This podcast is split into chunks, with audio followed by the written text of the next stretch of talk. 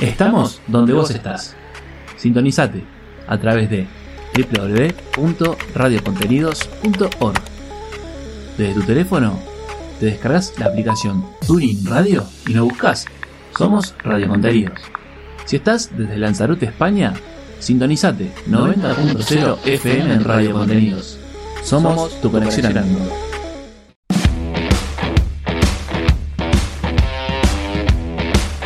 En el barrio de La Boca hay un estadio con latido propio.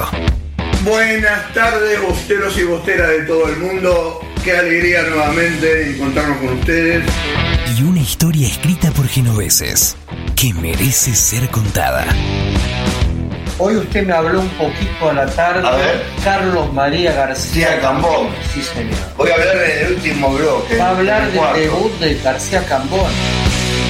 Con ustedes, los doctores Augusto Schiavone y Adriana Balovich. Esto es Actitud Ceneice, un programa con altura.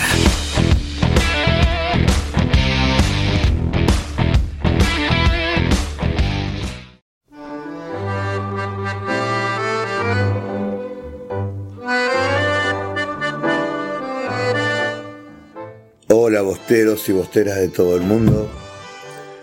Buenas tardes. eh, bueno, hoy no vamos a tener el típico programa, el clásico, en vivo, por dos hechos. Uno, que Boca Junior juega justamente en el, el horario del partido contra Bistronger de La Paz por la Copa Libertadores de América.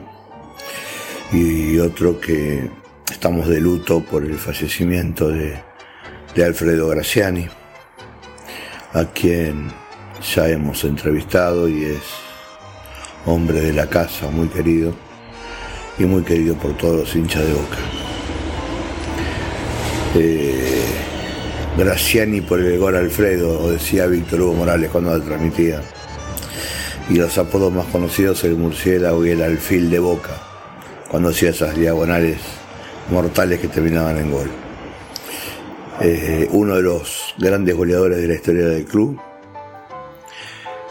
Así que bueno, en el programa de hoy vamos a, intercalar la entrevista con Alfredo, que hemos, reitero que hemos tenido el orgullo de participar en modo de homenaje hacia él, a su familia. Y bueno, y después otros espacios eh, que no saldrán en vivo. Les mando un, abrazo grande a todos los bosteros y bosteras, los 20 millones que hay en Argentina y los 10 millones que hay en todo el mundo. Abrazos.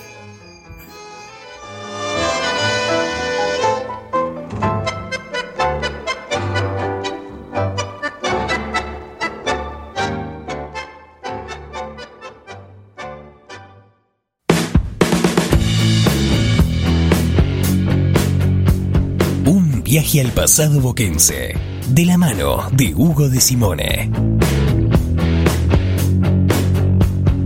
Una semana como esta, en Radio Contenidos, tu conexión al mundo.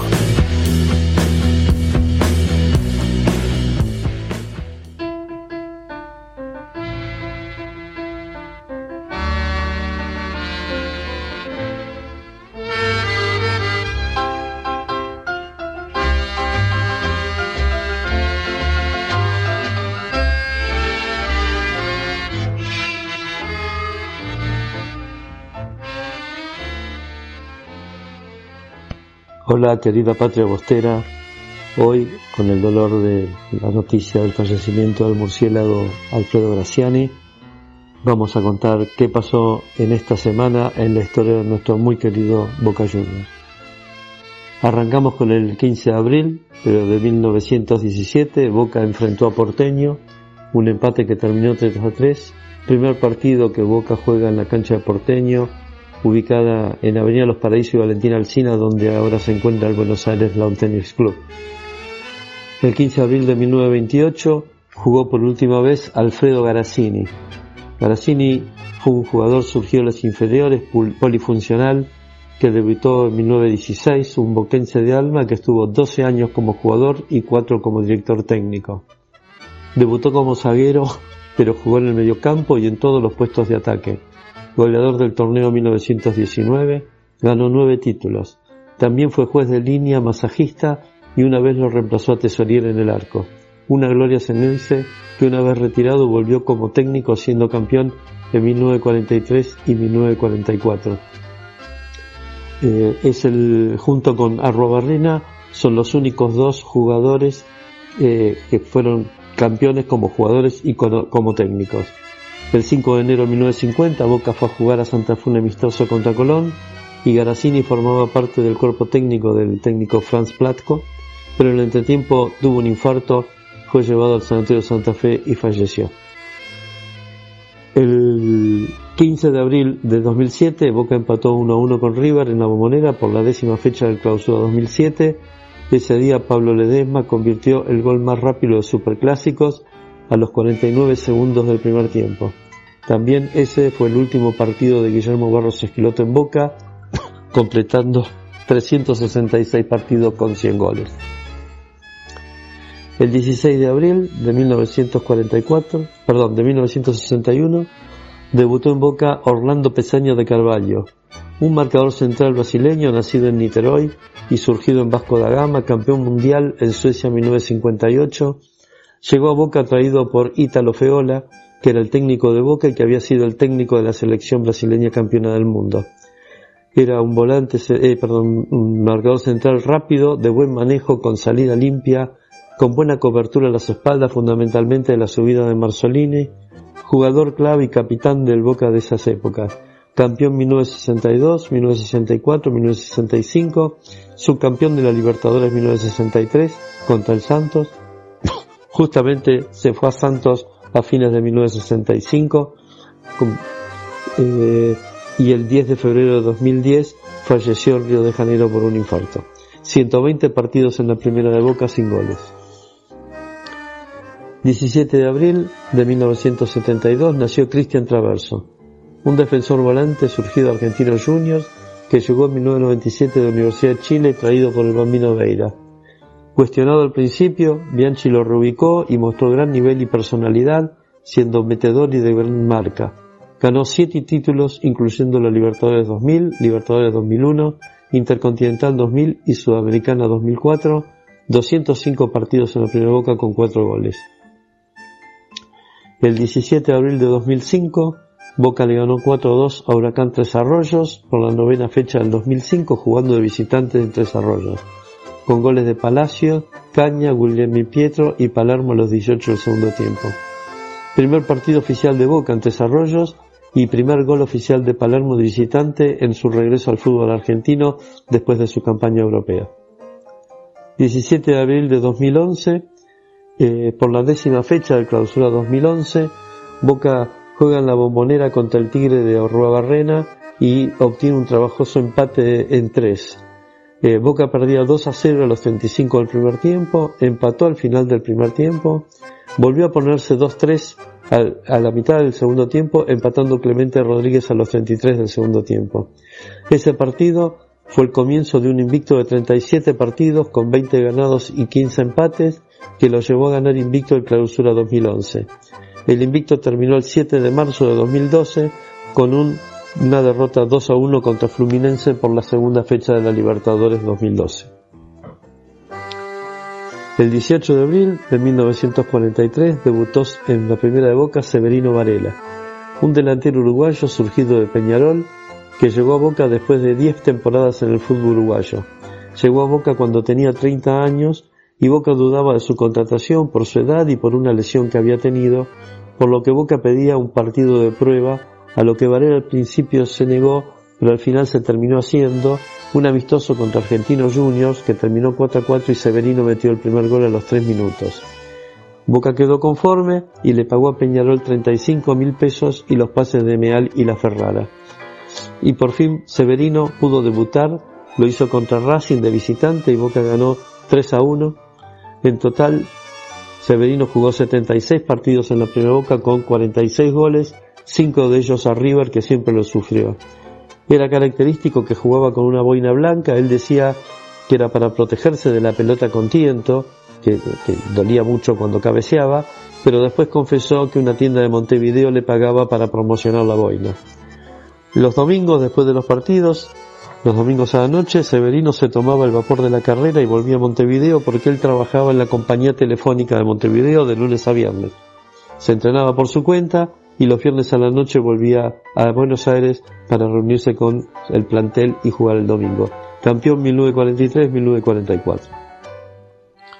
18 de abril de 1980 nació Matías Donet, un volante ofensivo surgido de Unión, llegó a Boca del Venecia de Italia en 2002, buena técnica pero discontinuo, su momento de fama fue el gol que le metió al Milan para empatarle por la Intercontinental 2003, que después permitió que Boca ganara por, penales. En 2006 se fue a jugar al DC United y se retiró en 2019 después de jugar en Boca 88 partidos con 12 goles. El 19 de abril de 1936, por la tercera fecha de ese campeonato, Boca perdió con River 3 a 2 en la bombonera. Primera vez en el profesionalismo, después de casi seis años, que Boca perdió con River de local. Hacía 20 años que Boca no perdía de local con River desde el 20 de junio de 1915. 19 de abril de 1966 jugó por última vez Ernesto Grillo, un gran delantero que Armando repatrió del Milan con 31 años. Nacido en La Boca, se dio el gusto de terminar su carrera vistiendo nuestra camiseta. Surgido de Independiente, eh, jugando para la selección, convirtió el histórico gol imposible a los ingleses en 1953 que dio origen al Día del Futbolista en la Argentina, que es el 14 de mayo.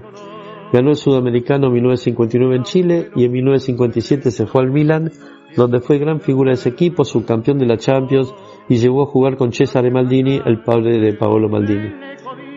Llegó a Boca en 1960 y fue campeón 62, 64, 65 y se retiró a los 38 años. El 18 de junio de 1998 falleció a los 68 años por un cáncer de páncreas. El 20 de abril de 1969, Boca le ganó 2 a 1 a Vélez en la bombonera por la décima fecha del Metropolitano 1969. A los 3 minutos Boca ganaba 1 a 0, pero el interés del partido estaba en otro lado.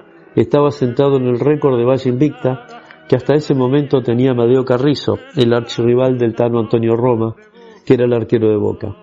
Carrizo tenía un récord de 769 minutos logrado el 14 de julio de 1968, roto por un gol de cabeza de Carlos Bianchi, justamente jugando para Vélez, y quiso el destino que también fuera contra Vélez, en que Roma batió a Carrizo. A los nueve minutos del primer tiempo, Roma igualó el récord y a partir de ese momento toda la bombonera empezó a desplegar agitando pañuelos blancos, que era como en ese momento se, se usaba eh, eh, festejar las victorias y a los 10 minutos explotó la bombonera. El invicto duró hasta los 19 del segundo tiempo en que Omar Hueve, también de cabeza como Bianchi, cortó el invicto quedando en 824 minutos. Y llegamos al día de hoy, 21 de abril, pero de 1905, se registra el primer partido registrado de la historia boquense, un amistoso contra el equipo del barrio, Mariano Moreno, en, en una canchita en Dársena Sur sobre la avenida Pedro de Mendoza. Boca ganó 4 a 0 con goles, dos goles de Juan Farenga, uno de José Farenga y uno de Santiago Sana. Y así empezó, empezó la historia de nuestro querido Boca. Un abrazo y nos vemos la semana que viene.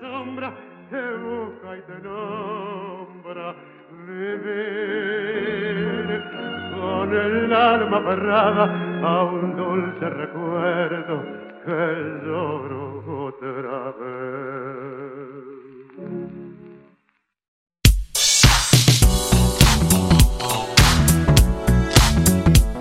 Momento destacado en Actitud Ceneice.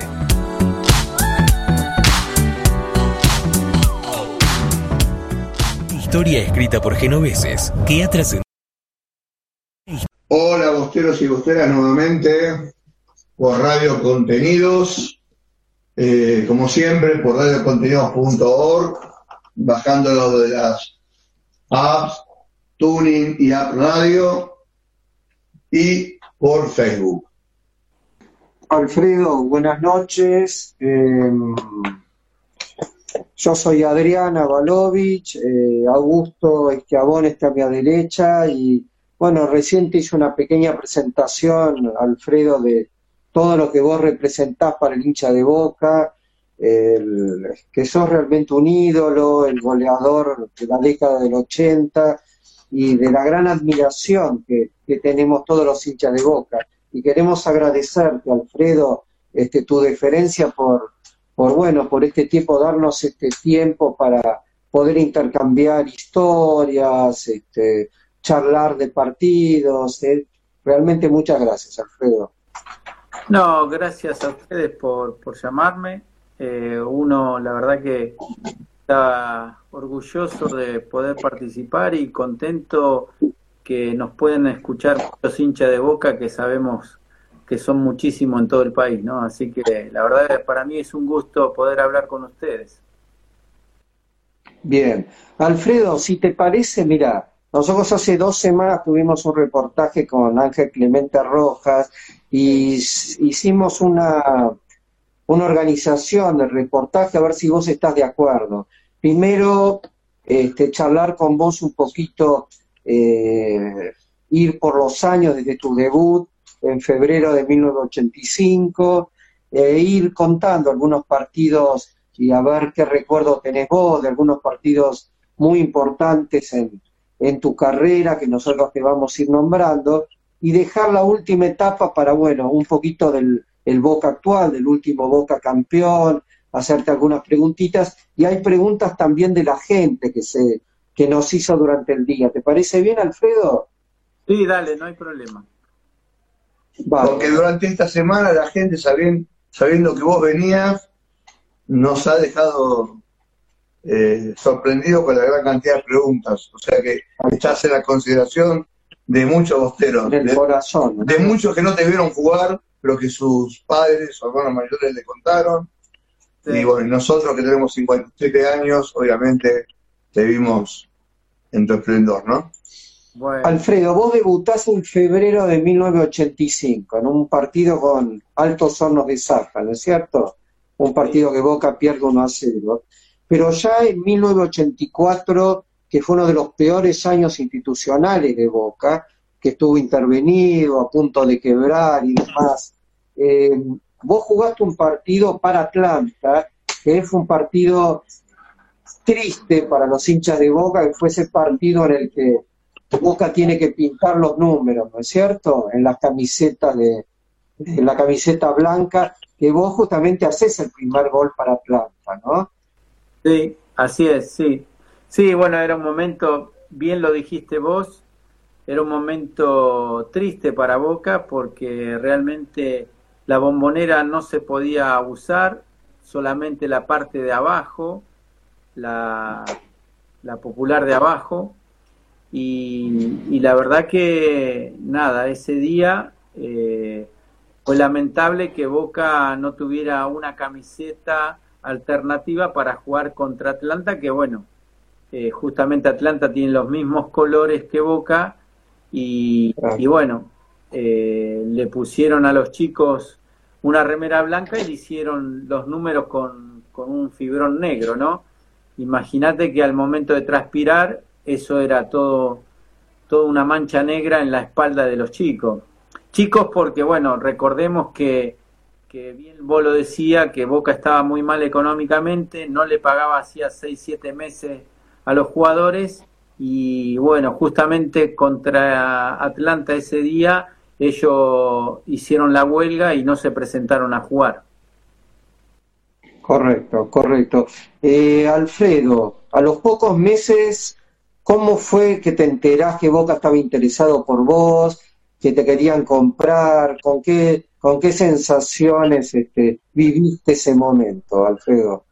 Mira, eh, como por suerte fue un año positivo para mí, eh, porque bueno, eh, me pude mostrar como jugador en la primera división, entonces hubo, hubo equipos muy interesados en mí y justamente bueno, apareció la empresa Puma, que al principio yo pensé que era la marca de la zapatilla, pero no, era el Puma Internacional del cantante, el Puma Rodríguez. Y bueno, fue el primer, fue el primer empresario, digamos, que nos compran a mí y al plumero Gómez, no sé si te acordás que pasamos Boca. Eh, bueno, fuimos los primeros jugadores que, que pertenecíamos a, a un empresario, ¿no? Correcto. Tu primer técnico fue Alfredo Di Stefano en Boca, ¿no, Alfredo? Sí, sí, cuando llego fue Alfredo Di Stefano, sí. Y déjame contar. Sí. Quería contarte esta anécdota porque eh, viviendo la época esa, yo firmo un día miércoles y el jueves el primer entrenamiento y Alfredo Di Stefano me dice, mire pibe que, que el domingo juega. Digo, pero Alfredo, yo no, no entrené en toda la semana con este tema de, del pase mío acá a Boca. No, no, pero es que no tenemos jugadores. Era un poco por el tema de, de que lo que eh, se había producido la huelga, ya la mitad de los profesionales ya se habían ido, ¿no? Claro, claro. Mira, yo tengo esta formación, eh, Alfredo. Valerio Gómez, Otero Alberto Di Natale, Pasucci, eh, Krasowski Tapia, Giachelo, Fornesi Graciani. ¿eh? Tu debut en Boca contra Altos Hornos, ¿sí? Así es. Sí, bueno, eh, yo también déjame contarle a los hinchas de Boca que, que yo cuando llego a Boca, digamos, no era el famoso 7 que todo el mundo me conoce, sino que yo era un, era un volante, digamos, con llegada. ¿No? Eh, jugué eh, de 8, jugué de 10, de 11 mentiroso, jugué en todas las posiciones, digamos, de adelante. ¿Y qué técnico te ubicó, qué técnico te ubicó Alfredo en la posición que todo el mundo te conoce como siete este, especialista en la diagonal? Sí, bueno, el que me el que me lo pide es Mario Sanabria cuando se va Alfredo Di Stefano. Mario Sanabria me, me, pregunta y me dice, ¿te animás a jugar de 7? Imagínate que yo con todas las ganas y con toda la juventud que tenía, cualquier número que me tirabas lo iba a agarrar, así que oh. nada. Entonces me dice, bueno, me dice, anda y habla con el Ever Mastrangelo que te enseñe la diagonal. Y bueno, estuve toda una mañana, estuve entrenando con el Ever y creo que aprendí bastante bien, ¿no? Del Ever Mastrangelo. Sí, qué lindo, qué linda anécdota. Alfredo, hace tres programas atrás rememoramos un famoso partido y pasamos al año 86, del final, de la final de la liguilla, ¿sí?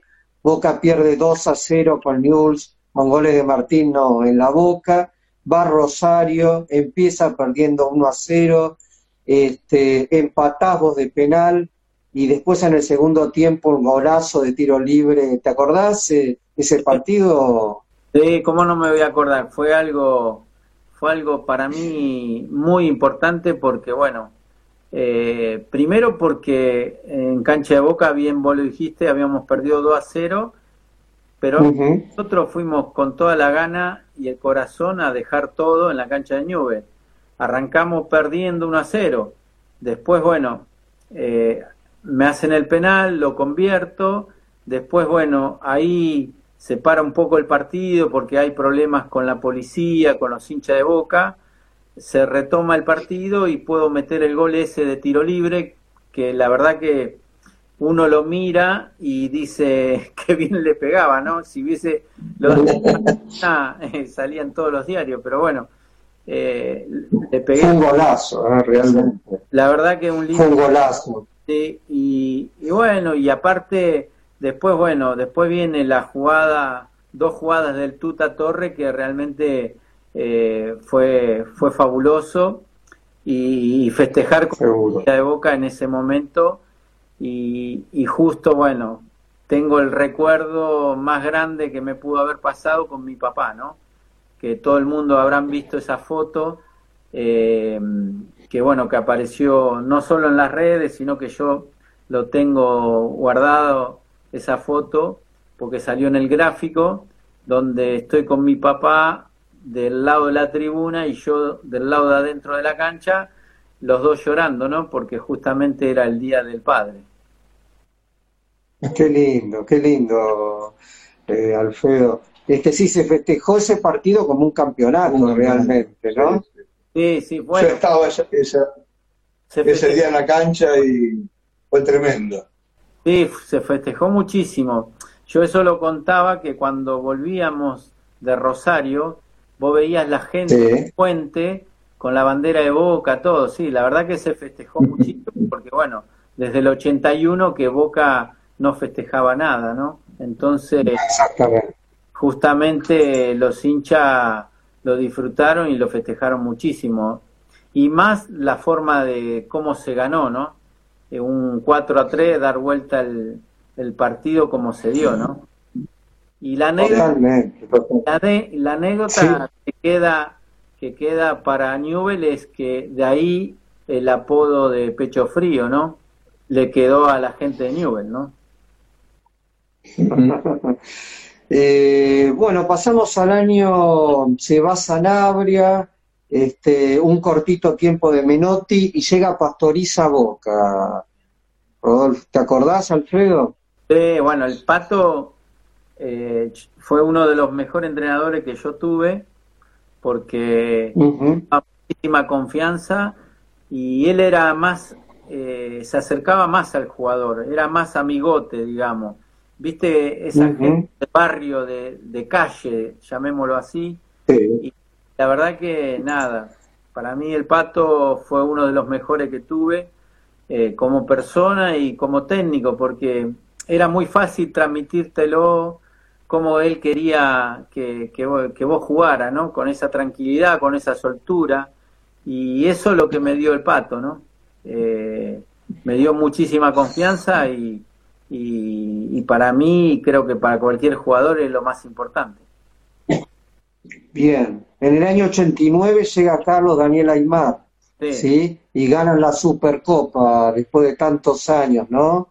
Alfredo, otro campeonato para Boca. ese, ese también, bueno, fue un año también eh, duro para mí porque ahí eh, yo pierdo a mi mamá eh, y la verdad que tenía, tenía muy pocas ganas de seguir, de seguir jugando, pero el uh me, me, ayudó mucho y me, y me acompañó y de hecho lo ayudó muchísimo a mi papá porque bueno, en ese momento mi viejo estaba muy mal, muy, muy, muy triste, y el Kai Aymar me lo, me lo sumó, digamos, al plantel. Y bueno, mi viejo viajaba siempre conmigo, digamos, a, todos lados. La verdad que soy un agradecido del Kai Aymar, porque bueno, se portó muy bien conmigo y con mi papá, y, y la verdad que nada, ganamos esa Supercopa que fue muy, muy festejada, eh, ganado, haber ganado por penales, más allá de que los dos teníamos un gran equipo, tanto Independiente como de hecho terminaron los dos 0 a 0. Y la, la anécdota es que yo estaba, estaba con un tirón en la pierna, pero yo no quería perderme el partido, la revancha, y le dije a Aymar, te pido por favor déjame jugar eh, y te prometo que cuando la pierna no me aguante más, yo te pido el cambio. Y bueno, jugué todo el primer tiempo y el segundo tiempo a los 20, 25 no aguantaba más con la pierna y le pedí el cambio, ¿no? Por eso yo no estoy en los penales, porque si no yo hubiese pateado. Claro, claro, claro. Bueno, después, eh, en el 90, juega la Recopa con el Nacional de Medellín, ¿sí? Jugás contra Iguita y Boca gana otra, copa, que realmente en ese momento por ahí no eran tan importantes, pero, pero fueron dos títulos internacionales que, que, ahora se van, ¿no? Porque eh, primero, bueno, eh, contra un equipo nacional que era casi la selección colombiana, ¿no? Porque tenía Iguita, varios jugadores de la selección.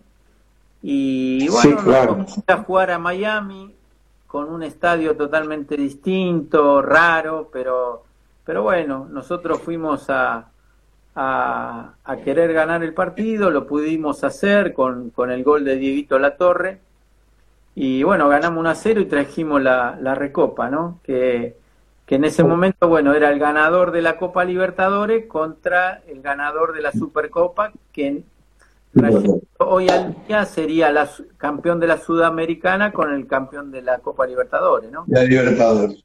Exactamente. Y llega el año 91 y llega Tavares a Boca. Sí, bueno, el maestro, lo mejor, donde formamos que fue imbatible, porque casi veintipico, bueno, ese campeonato salimos supuestamente campeones invictos y nos toca ir a jugar eh, la final, digamos, contra Newell. Y lamentablemente nos sacan a la Torre y a Batistuta, que en ese momento eran dos jugadores súper importantes para nosotros, y, se van a la selección. Y sin desmerecer a, Reynoso y a Gaucho que, llegaron, eh, nosotros creo que en los, en los dos partidos que habíamos jugado merecíamos haber ganado y, y, sin, sin ninguna duda que si hubiésemos tenido a, a y La Torre, ese, ese partido lo ganábamos tranquilamente. Pero bueno, eh, pasó lo que pasó, fuimos a los penales y bueno, vos sabés cómo son los penales, ¿no? Eh, Totalmente. Fuerte de ganar, como no, y nos tocó perder. Totalmente. Año 91, juegan la Copa Libertadores, este, dejan afuera dos equipos brasileros, el primer, este, el primer partido hiciste goles acá en, ¿cómo?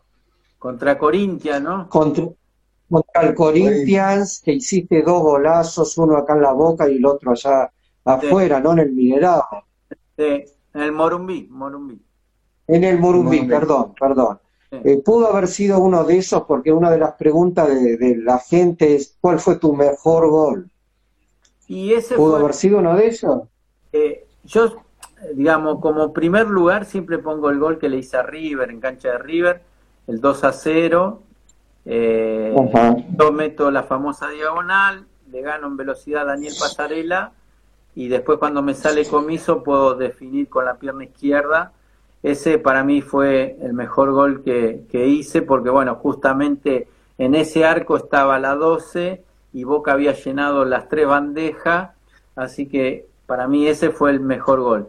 Y uno de los que seguramente se acordó un hincha, ese gol contra Corintia en el Morumbí, porque tiene, eh, ¿cómo se dice? tiene algo distinto, porque yo voy al piso, barro y le robo la defensor de, de Corintia y cuando enfrento al arquero se la tiro por arriba, se la pico como uno diría y puedo hacer un lindo gol, ¿no? Alfredo, te voy a hacer una pregunta eh, que sabemos los hinchas de Boca lo que sentimos, ¿no? ¿Qué se siente ser jugador de Boca entrar a esa cancha, escuchar a la gente de los vestuarios. ¿Qué se siente ser parte de, Boca? Mirá, eh, yo creo que es algo que no te puedes olvidar nunca en tu vida. Eh, por eso yo siempre digo que soy un agradecido de haber, de, haber podido vestir estos colores y, y, el orgullo de que los hinchas hoy en día, después de muchísimos años, eh, me puedan seguir recordándolo, recordándome. Eh, la verdad que más lindo que me pudo haber pasado en mi vida eh, es haber vestido la camiseta de Boca y ser partícipe de la historia de Boca, porque bueno, uno siempre tiene sueños cuando, cuando empieza esta carrera, que no es fácil, tenés que estar en el momento justo, tener la suerte en el momento justo, y bueno, y un montón de cosas que, que tenés que vivirlas. Yo por suerte la, la fui viviendo porque bueno, de a poco mi familia ya, mi papá había sido jugador, mis dos hermanos mayores habían sido jugador, y bueno, faltaba yo que, bueno, que, que, tuve la suerte. Eh, agradecerle a Alberto González, famoso Gonzalito que todo el mundo conoce. Este año, a los 15 años me hizo debutar en la tercera división y en Atlanta. Y lo llamativo de todo esto es que el día que yo debuto, ganamos 5 a 2 y hice los 5 goles. Eh, jugando con 15 años. Y a los 16 debuto en primera, que era algo no muy eh, usual, digamos. El único que había debutado a los 16 había sido Maradona. Después, bueno, con el tiempo el Kun Agüero debutó a los 15 años, pero era muy difícil que en esa época debutara en primera a los 16 años. Por eso eh, yo creo que cumplí mi sueño, porque siempre mi sueño era jugar en primera y después jugar en un equipo grande. Y bueno, por suerte eh, pude cumplir ese sueño. El otro sueño que, que, yo tenía era vestir la camiseta de la selección argentina. Por suerte lo hice pero lo hice a nivel juvenil y a, y a nivel sub-23. Pero me faltó vestir la camiseta de la selección mayor, ¿no? Entonces, uno, ¿qué puede pedirle de la vida? Nada, creo que el sueño está cumplido, así que eh, es algo fantástico lo que me ha pasado, digamos, en esta vida, ¿no?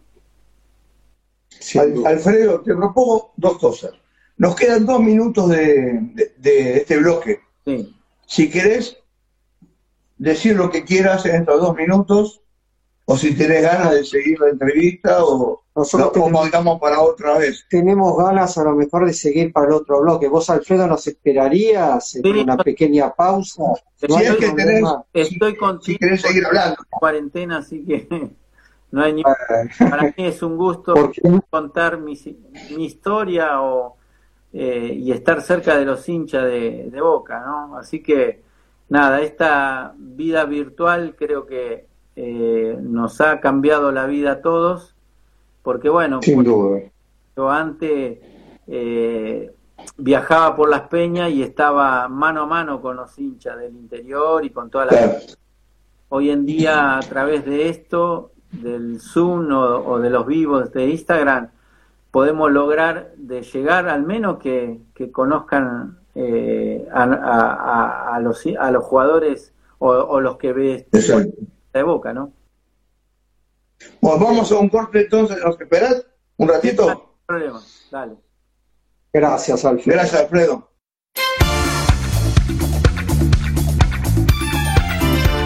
Podés escuchar este y todos nuestros programas ya emitidos en nuestro podcast www.mixcloud.com Diagonal Radio Contenidos.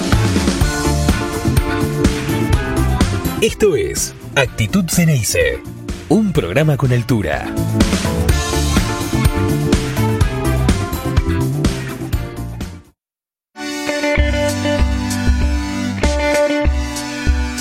Porque tenemos mucho para sentir y aún más para compartir. Seguimos en nuestras redes sociales. En Facebook, Actitud Ceneice. En Instagram, Actitud Ceneice.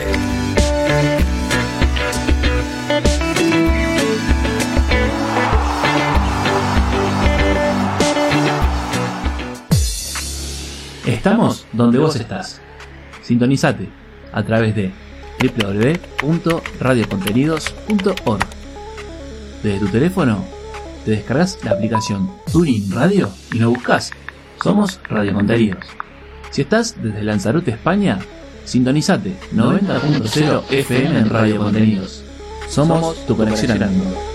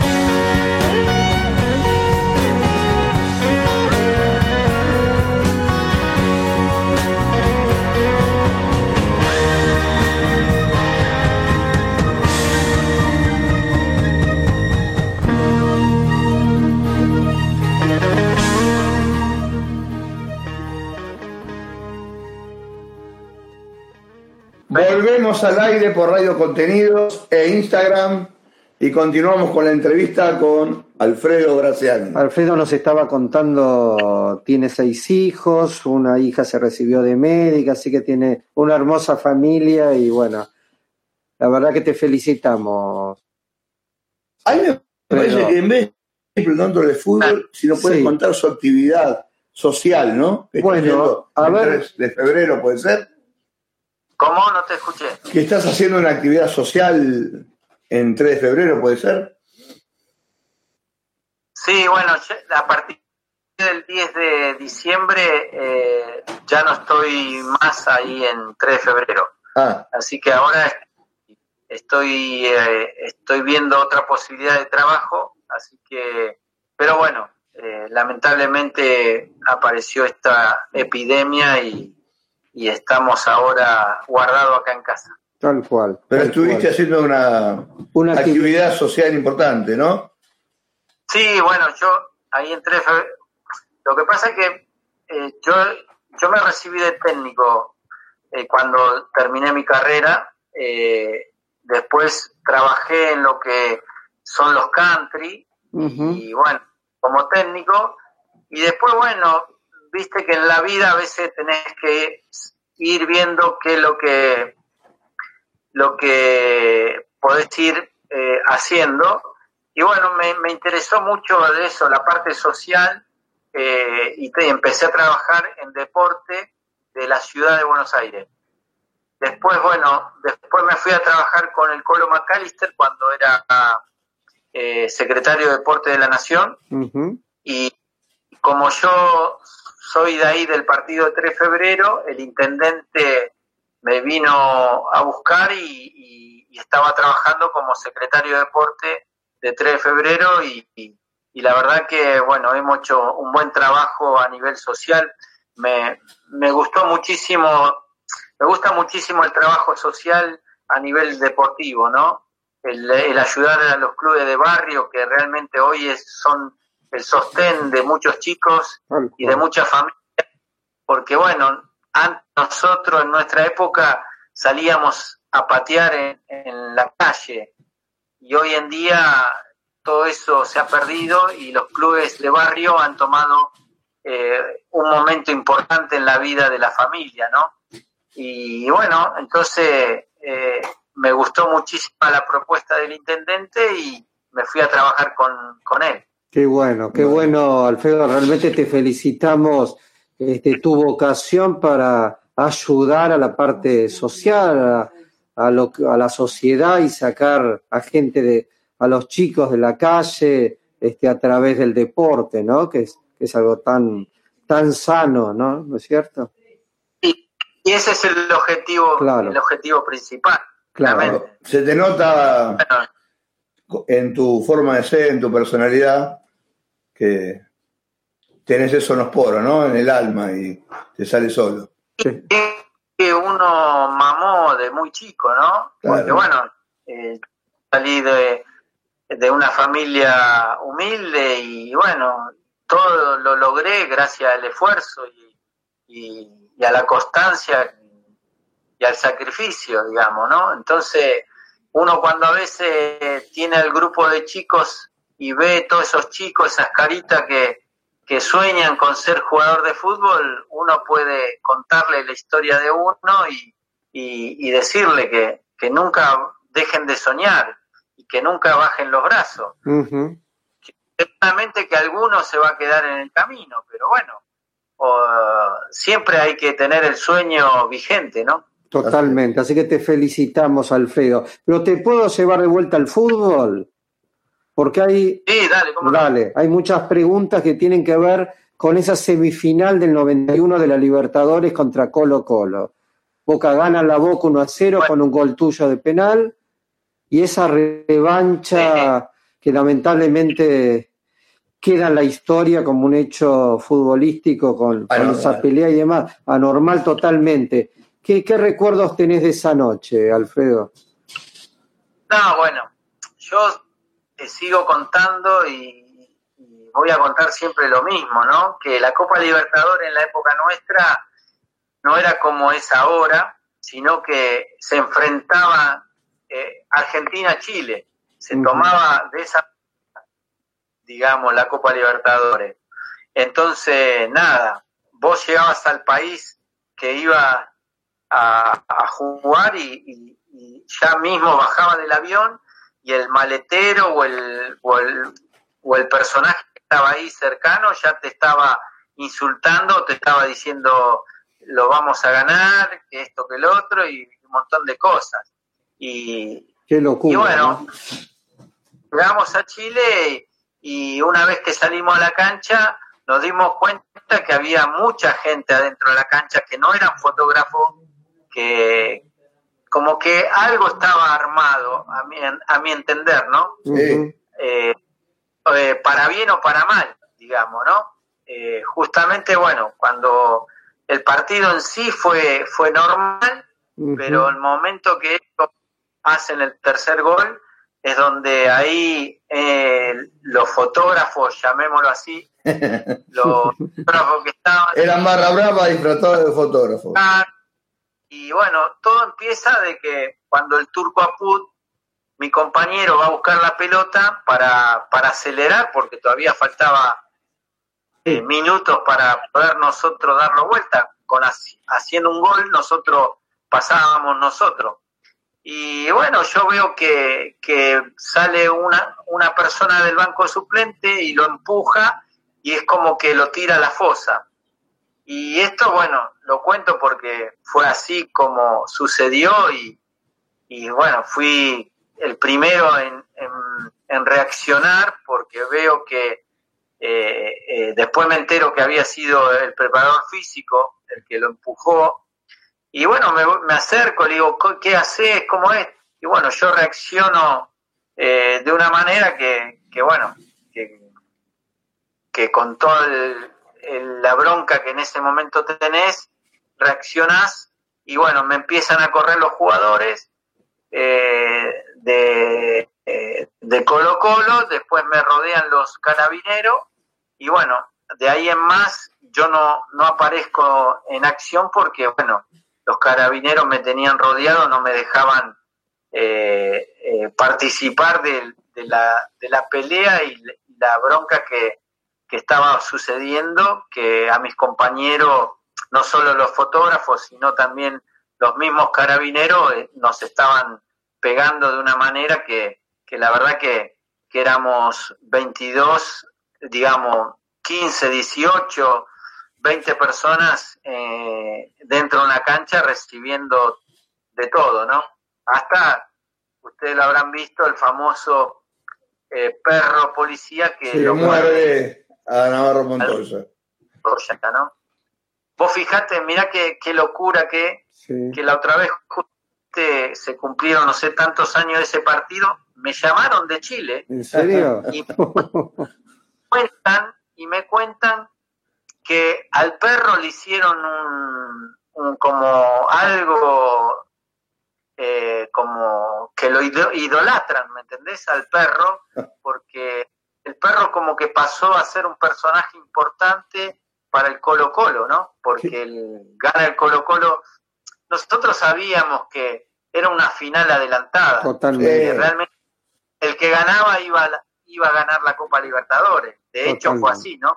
Seguro, seguro.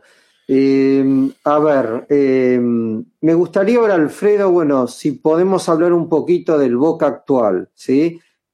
El Boca campeón que tiene dos técnicos, este, con el primero saca muchos puntos, pero bueno, llega Russo y realmente hace algunos movimientos, ya que te di- dicen el alfil, algunos movimientos de algunas piezas de ajedrez y Boca realmente cambia y empieza a ganar todos los partidos.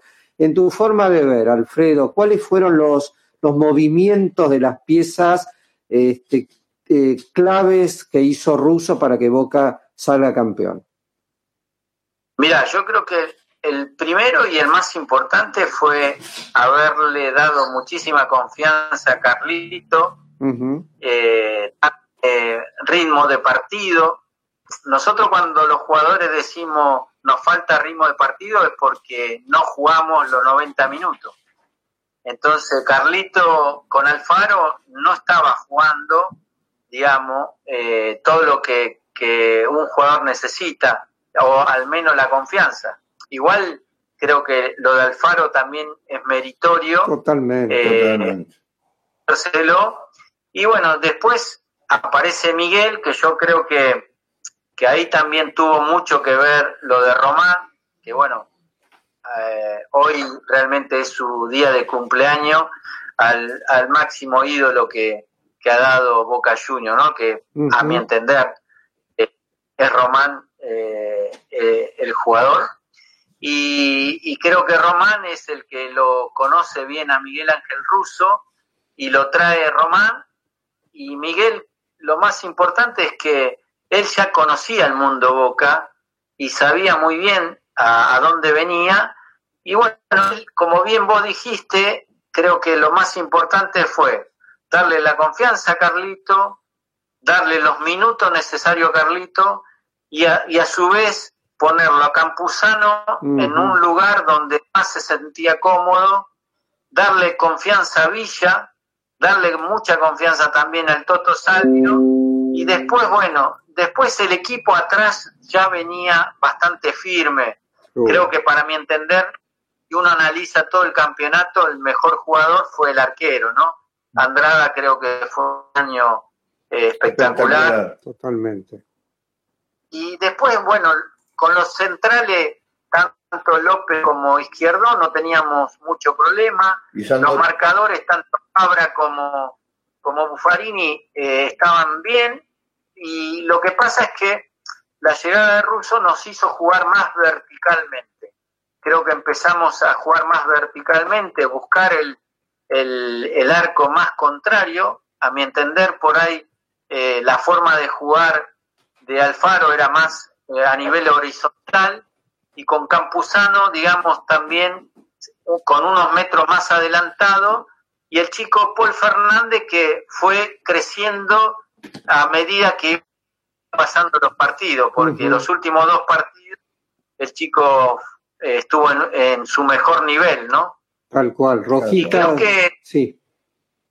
Creo que, que, que eso es lo, lo más importante. Fueron creciendo los jugadores cuando uno que la vivió, eh, la vivió cuando vos tenés la confianza de la- del técnico y, y de repente también, por eso yo esto lo quiero recalcar, que seguramente habrá pasado así.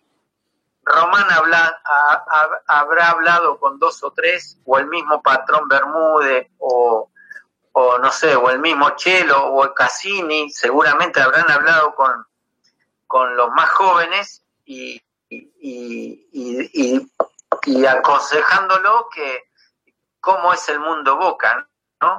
Tal Y cual. bueno, de ahí en más, creo que el equipo empezó a funcionar y Carlito creo que fue la pieza fundamental porque en ocho partidos hizo casi seis goles, terminó siendo el goleador del equipo, ¿no? Sin duda. Y eso es lo que, lo que le estaba necesitando Carlito, eh, que él sea un jugador importante y, y él, car- él mismo cargarse toda la presión, ¿no? Sin duda. Sin duda. Alfredo, vos contaste que, que en tus comienzos te acercaron a Mastrangelo un poco para como asesor, etcétera, para potenciar tu, tu rol de puntero derecho, diagonal y demás. Eh, si te contratan ahora para asesorarlo a Villa, ¿qué consejos le daría Alfredo Graciani a Sebastián Villa? Muy bueno. Y mira, primero creo que tiene todas las condiciones para, porque tiene velocidad, tiene actitud y lo, lo, lo, primo- lo primero que haría es, es eh, empezar a, a- a trabajar en la definición. Porque bueno, lo que le está, lo que tiene todo, tiene todo, pero le, le falta definición a, Sí. a Villa. Eh, entonces, eh, eh, yo, mira, eh, me hiciste acordar, eh, por ahí, disculpen que hable justamente, pero cuando yo tuve un paso por Racing y lo tuve el Piojo López, Sí. eh, el Piojo es, eh, un día lo agarro y le digo, mira, Piojo, no es todo velocidad. Digo, cuando vos entras al área es donde ahí tenés que pen- pensar, ahí es donde tenés que bajar el ritmo, levantar la cabeza y, y mirar dónde vas a patear y dónde vas a definir, cómo está parado el arquero. Eh, y bueno, después vos fijaste la carrera que hizo el Piojo López, ¿no? Sí. Pero Tal cual. pero lo- se me viene a la, a la memoria, se me viene a la memoria de lo que uno puede ayudar y colaborar eh, con tan poco, ¿no? Eh, aconsejándolo a Villa, me parece a mí Tal cual. que es importante. Lo que pasa, uno no vive el día a día de, de los entrenamientos. A mí me, me preguntan, eh, ¿vos eras buen definidor? Sí, por supuesto, pero también la definición se trabaja. Yo me quedaba después de los entrenamientos con la torre, con Batistuta, ¿me entendés? Vos recordarás el primer año de Batistuta, Sí, cerraba los goles debajo del. Sí. Y sin embargo, mirá, terminó el goleador, uno de los máximos goleadores de la selección argentina. Totalmente. Entonces, por eso digo, por eso digo que, que goleador se nace, pero también la definición se puede trabajar y mejorar muchísimo. Alfredo, tenemos que dejar, lamentablemente. Bueno, fue muy extensa, por suerte, la conversación con vos. Y no sé, quedaría abierto para una nueva oportunidad, porque re- realmente fue muy, Quedaron muchas cosas, ¿no? muy rica y mucho por, por hablar. Y aparte, vos sos una persona con la cual se expresa muy bien y tiene mucho para contar. Así que si a vos no te interesa, en unos programas nuevos haríamos un Alfredo 2. ¿Podría ser, Alfredo? No hay- hay problema, muchachos. Yo estoy acá para, para, para hablar y estar cerca para mí, que los hinchas de boca eh, eh, puedan escucharme y contar yo lo vivido, porque el mundo Boca, primero, no es nada fácil, la camiseta de Boca no es para cualquiera, Sin duda. así que nada, eh, cuando ustedes me avisan y me dicen, yo estoy acá dispuesto, así que no hay ningún problema. Sos un grande y como vocero de alma, muchas gracias por todo lo que nos diste. Pero de, de onda. No. Muchísimas gracias, Gracias. por tantas alegrías. Gracias, Alfredo. Alfredo, un abrazo grande. Abrazo grande, hasta luego. Chao, gracias, Alfredo. Bueno, Qué realmente, entrevista, ¿eh? Impresionante. entrevista, ¿eh? realmente no fue un Rojitas, no fue un Maradona, pero fue un jugador Un goleador. que brilló, Totalmente. un goleador, Totalmente. pero sobre todo Un gran definidor. un gran definidor. Un gran definidor. Y después, lo que yo siempre rescato, ¿no? La humildad de los grandes. Y algo, exactamente, algo mejor todavía que goleador. Se ve que es una gran persona. Una gran persona. Y vos fijate, disculpe que me meta acá con Racing, cómo Lo aconsejó a Piojo López, ¿no? La verdad es que Alfredo hablando y era una anécdota detrás de otra. ¿no? Impresionante. Porque tenemos mucho para sentir y aún más para compartir. Seguinos en nuestras redes sociales. En Facebook, Actitud Ceneice. En Instagram, Actitud Ceneice.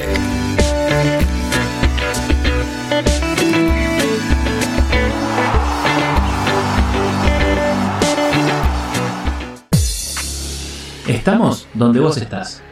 Sintonizate a través de www.radiocontenidos.org. Desde tu teléfono te descargas la aplicación Tuning Radio y nos buscas. Somos Radio Contenidos. Si estás desde Lanzarote, España, sintonizate 90.0 FM en Radio Contenidos. Somos tu conexión al mundo.